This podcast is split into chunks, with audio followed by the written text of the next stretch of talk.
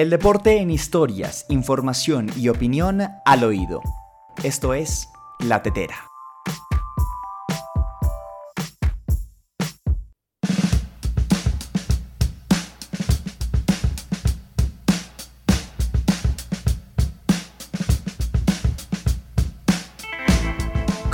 Bienvenidos a una nueva entrega de La Tetera, el podcast de la última línea. Hoy lunes 26 de julio de 2021. Vaya, inicia una nueva semana casi rozando el mes de agosto y pasamos eh, un fin de semana que estuvo cargadísimo, pero cargadísimo de muchísimas, pero muchísimas cosas en el mundo del deporte, pasando de la competencia del fútbol nacional por voleibol, Superliga Femenina, hasta el evento cumbre que nos eh, compete en este momento, que está nada más y nada menos con los Juegos Olímpicos de Tokio 2020, que tuvieron grandes, pero grandísimas noticias para el deporte colombiano. Ya más adelante vamos a estar hablando de eso, por lo pronto usted acomódese y si me está escuchando en el bus, si me está escuchando en la casa, cuando va a iniciar clases, antes de entrar a una reunión, a mediodía o en el momento en el que esté, prepárese, porque lo que viene es realmente interesante de todo esto que nos encanta, que es el mundo del deporte.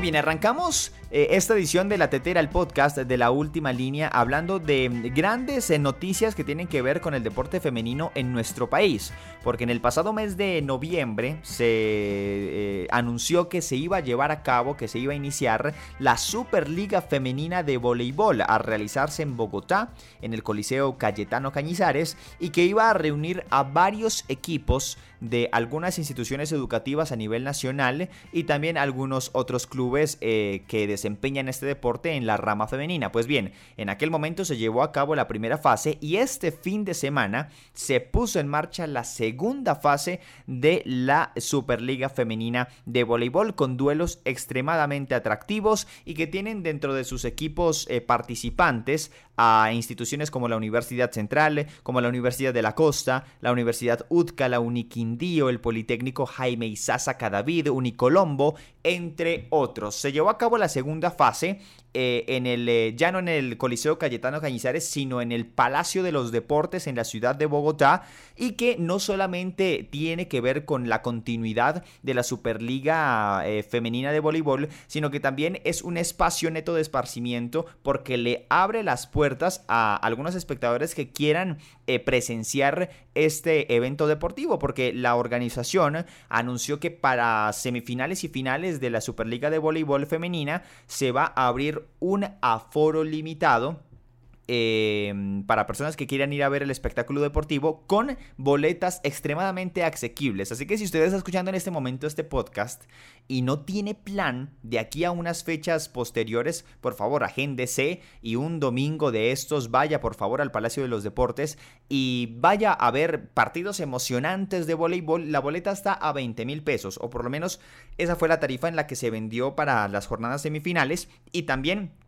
eh, deducimos que se va a mantener la tarifa para las eh, series finales de la Superliga Femenina de Voleibol. Del mismo modo, si de pronto no puede acercarse al recinto deportivo y apoyar a las jugadoras, puede hacerlo también desde su casa, porque estos partidos los está transmitiendo algunos de ellos el canal de deportes colombiano Win Sports. Así que también eh, si quiere seguir a las competidoras y si simpatiza por algún equipo o si simplemente quiere em, disfrutar de buen deporte, de buena competencia, pues bueno, también tendrá acceso a dicho evento a través de televisión. Un torneo maravilloso que reúne a los jóvenes talentos y a talentos ya consagrados del voleibol colombiano en su rama femenina y que es un deporte que poco a poco toma más pero más fuerza. Así que ahí está la invitación. Superliga femenina de voleibol, grandes equipos, grandes espectáculos y hay que apoyar el deporte, no solamente el deporte colombiano, sino también el deporte en esta rama, porque se sabe del rezago que puede tener con algunas categorías en su rama masculina y nosotros apoyando al deporte femenino, pues claro, estamos eh, contribuyendo muchísimo a su visibilización y también a su fortalecimiento. Así que ahí está la Superliga femenina de voleibol, no se la puede perder.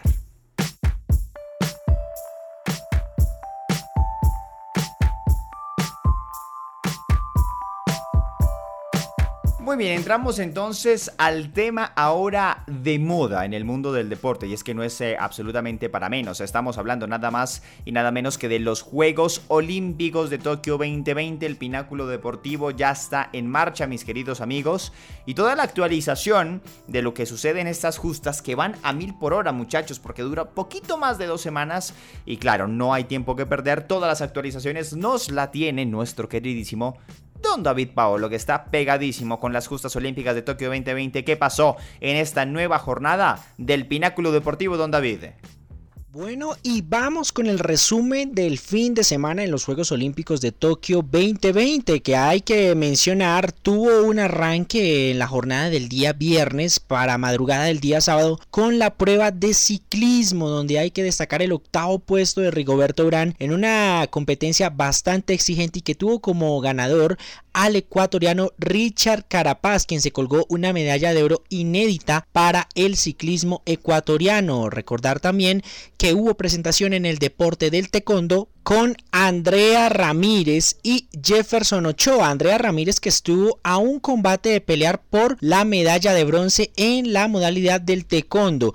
También hay que mencionar que otro de los deportes que tuvo actividad en este fin de semana fue el triunfo de Saber Ávila, pugilista antioqueño, quien avanzó a la siguiente fase y tendrá precisamente participación el próximo día miércoles en el peso pluma del boxeo olímpico. Otro de los momentos para destacar también fue el debut de Giancarlos González en el skateboarding olímpico, precisamente, deporte que estaba haciendo su debut en estas Olimpiadas de Tokio 2020, donde el representante colombiano hizo parte de este primer grupo y, lamentablemente quedó eliminado, pero dejando unas muy buenas impresiones de cara al proceso del skate colombiano y de cara pues también a las futuras Olimpiadas en las que seguramente este deporte tendrá varios participantes colombianos. Perú también tuvo participaciones destacadas en esta disciplina que tuvo como ganadores a los representantes de Medio Oriente. El tenis también tuvo muchas emociones, lamentablemente iniciando con la derrota de María Camila Osorio en su primer juego en los Juegos Olímpicos y con los triunfos de Daniel Galán, Robert Faraj y Juan Sebastián Cabal, que precisamente avanzaron a la siguiente ronda en la modalidad de individual masculino y en la modalidad de dobles. Por último, destacamos la primera medalla de estos Juegos Olímpicos para el deporte colombiano con Luis Javier Mosquera, que precisamente en las Olimpiadas de Río 2016 fue medalla de bronce y en esta ocasión obtuvo la medalla de plata tan solo perdiendo por un kilogramo de diferencia con el ganador, el representante de China en la categoría de 67 kilogramos masculino en el grupo A. Este ha sido uno de los deportes que históricamente le ha traído grandes momentos y grandes medallas a nuestro país, recordando por ejemplo la medalla de oro de María Isabel Urrutia en las Olimpiadas de Sydney en el año 2000 y precisamente con el antecedente de Luis Javier Mosquera. Alegría nacional en todo el país con esta primera medalla que esperamos tenga muchos más triunfos a lo largo de su carrera deportiva y también que sea el inicio de una senda dorada para la representación colombiana en estos Juegos Olímpicos que apenas están empezando. Muy bien, gracias a don David Paolo por todas las actualizaciones y por todas las noticias con respecto a los Juegos Olímpicos de Tokio 2020 que usted no se puede perder cubrimiento de nuestros eh, medios aliados constantemente acerca de las justas deportivas, pero al mismo tiempo le pido a don David que por favor no se vaya. Le hago la solicitud que no se vaya, que se quede con nosotros porque le voy a pedir eh, el favor de que nos ilumine y nos hable acerca de la Liga Femenina Betplay Di Mayor. La Liga Femenina de Fútbol en Colombia continúa, continúa desarrollándose y don David, que es un entendido por completo del tema, nos va a hablar de cómo transcurrió esta nueva fecha de la Liga Femenina Betplay Di Mayor. ¿Qué pasó, señor, en el retado local para el fútbol femenino? Y las emociones de la Liga Femenina colombiana no paran. Hay que recordar que después del empate entre Millonarios e Independiente Santa Fe el pasado jueves a cero goles en el Estadio del Campín, el día sábado nuevamente regresó el fútbol femenino con el triunfo del América de Cali femenino 2 a 0 ante el Atlético Bucaramanga. Igualmente el sábado Independiente Medellín se hizo al triunfo en calidad de visitante también por 2 a 0 ante el Real Santander. El día domingo el Atlético Nacional en el Clásico de Verdes empató a 0 goles ante el Deportivo Cali en el estadio Atanasio Girardot, mientras que Fortaleza y Millonarios empataron a un gol en un partido que tuvo muchas emociones y también tuvo tarjetas rojas. La fecha la cerrarán Independiente Santa Fe ante la Equidad Seguros el día de hoy a las 2 de la tarde. Hay que recordar que en el grupo A Millonarios es líder con 6 puntos, seguido por la Equidad que tiene 4 puntos, tercero Independiente Santa Fe, ojo con el duelo entre aseguradoras y Leonas, mientras que en el grupo B Deportivo Cali lidera cómodamente con 10 puntos, seguido por Independiente Medellín que tiene 9 puntos, Atlético Nacional con 7 puntos y América de Cali femenino con 6 puntos. Muy bien, y como tema final para terminarnos eh, toda la tetera, vamos a hablar de la Liga Betplay Di Mayor, del clausura colombiano que tuvo actividad desde el pasado miércoles 21 de julio, partido que se disputó en el Estadio Nemesio Camacho el Campín. Les estoy hablando de Millonarios contra el Deportes Quindío. Este fue el encuentro que dio apertura a la segunda fecha de esta Liga Betplay, un partido que tuvo tres autogoles, pero que terminó otorgándole la victoria al onceno azul y afianzándose además en las primeras plazas del campeonato. Atlético Huila y Patriotas por su parte empataron 2 a 2 en el Guillermo Plaza Salcide el pasado viernes 23 hablábamos con don David ayer en la transmisión del Atlético Nacional Tolima de lo mal que está el Plaza Salcid, ¿no? Un estadio que parece que se estuviera cayendo a pedazos y que es una muestra fidedigna de, de, lo que es el mal manejo de los recursos y la corrupción en los entes gubernamentales o aquellos que están encargados de, de llevar a cabo obras públicas, ¿no? Eh, increíble lo que pasa con el Guillermo Plaza Salcide. También eh, América y Águilas Doradas, estoy hablando del sábado, eh, disputaron su partido en el departamento de Antioquia y el América logró ganarle Águilas Doradas, continúa aceitándose el equipo dirigido por Juan Carlos Osorio que lastimosamente quedó eliminado a mitad de semana de Copa Internacional, pero que continúa también con buen andar en el rentado local. Jaguar y Once Caldas empataron 1-1 en el Jaraguay, un estadio de Montería que ya tiene luminarias y que ya puede albergar partidos de la Liga Colombiana en horas de la noche, lo cual viene muy bien para los jugadores porque claro, jugar eh, en la tarde o después de la una de la tarde en, una, eh, en un escenario como Jaraguay con tanto calor resulta muy pero muy difícil. Atlético Nacional y Tolima en el Atanasio Girardot disputaron su partido el, pasado sábado y Nacional logró vencer al Tolima 1 por 0 con gol del riflecito Andrade. Ese fue un partido que transmitimos por la señal de cambio de frente a través de Facebook Live.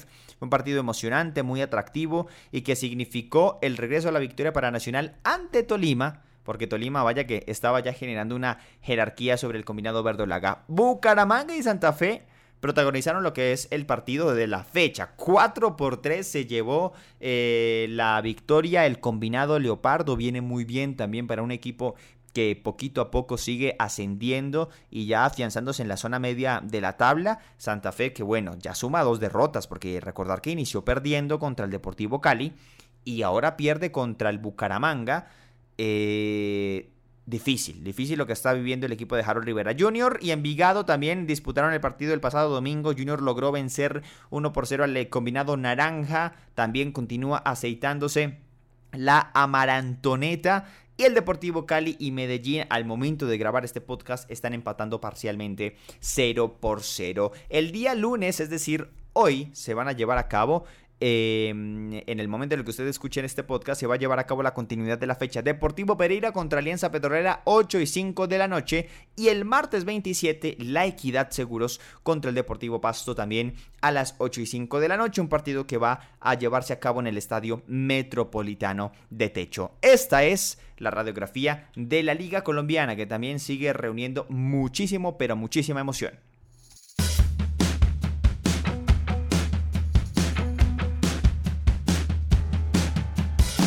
Muy bien, y llegamos al final de La Tetera, el podcast de la última línea, por lo menos en esta edición, la del 26 de julio de 2021, inicio de semana, inicio de la última semana de julio. Vaya, por Dios, se nos está pasando rapidísimo este 2021 y es por eso que tenemos que aprovecharlo al máximo. Así que le deseo que todas las actividades que usted tenga el día de hoy y que tenga proyectadas para esta semana, pues vaya, que las pueda realizar sin ningún contratiempo y que todo vaya muy, muy, muy bien. Y para que las cosas vayan muy bien, pues hay que acompañarlas con música. Y es por eso que llega clásico de nuestro podcast, el recomendado musical. Esta canción me gusta mucho para viajar, me gusta mucho para ir por carretera, para ir en el carro, en el bus, por carretera, yendo a otra ciudad, a otro pueblo, escuchando esta canción, créame que se crea una em, atmósfera realmente interesante. Pero yo creo que también aplica por si usted toma transporte público. También aplica para que sea un poquito más llevadero el trayecto o para que se relaje y llene de buena vibra el día. Estoy hablando de Sultans of Swing, la canción de Dire Straits, la banda británica. Esta canción fue lanzada eh, como parte de su álbum homónimo Dire Straits en el año de 1978 y fue la canción que a la postre lanzaría la fama a esta banda y que la consagraría como uno de los máximos éxitos a nivel internacional. Es una canción eh, eh, maravillosa de 548 compuesta, escrita por Buck Knopfler, uno de los miembros de la banda, y que tiene, vaya, una atmósfera realmente interesante con un solo de guitarra al final de la canción que usted por favor no puede dejar de escuchar. En el recomendado musical de este 26 de julio de 2021 en la tetera llega Dire Straits Consultants of Swing.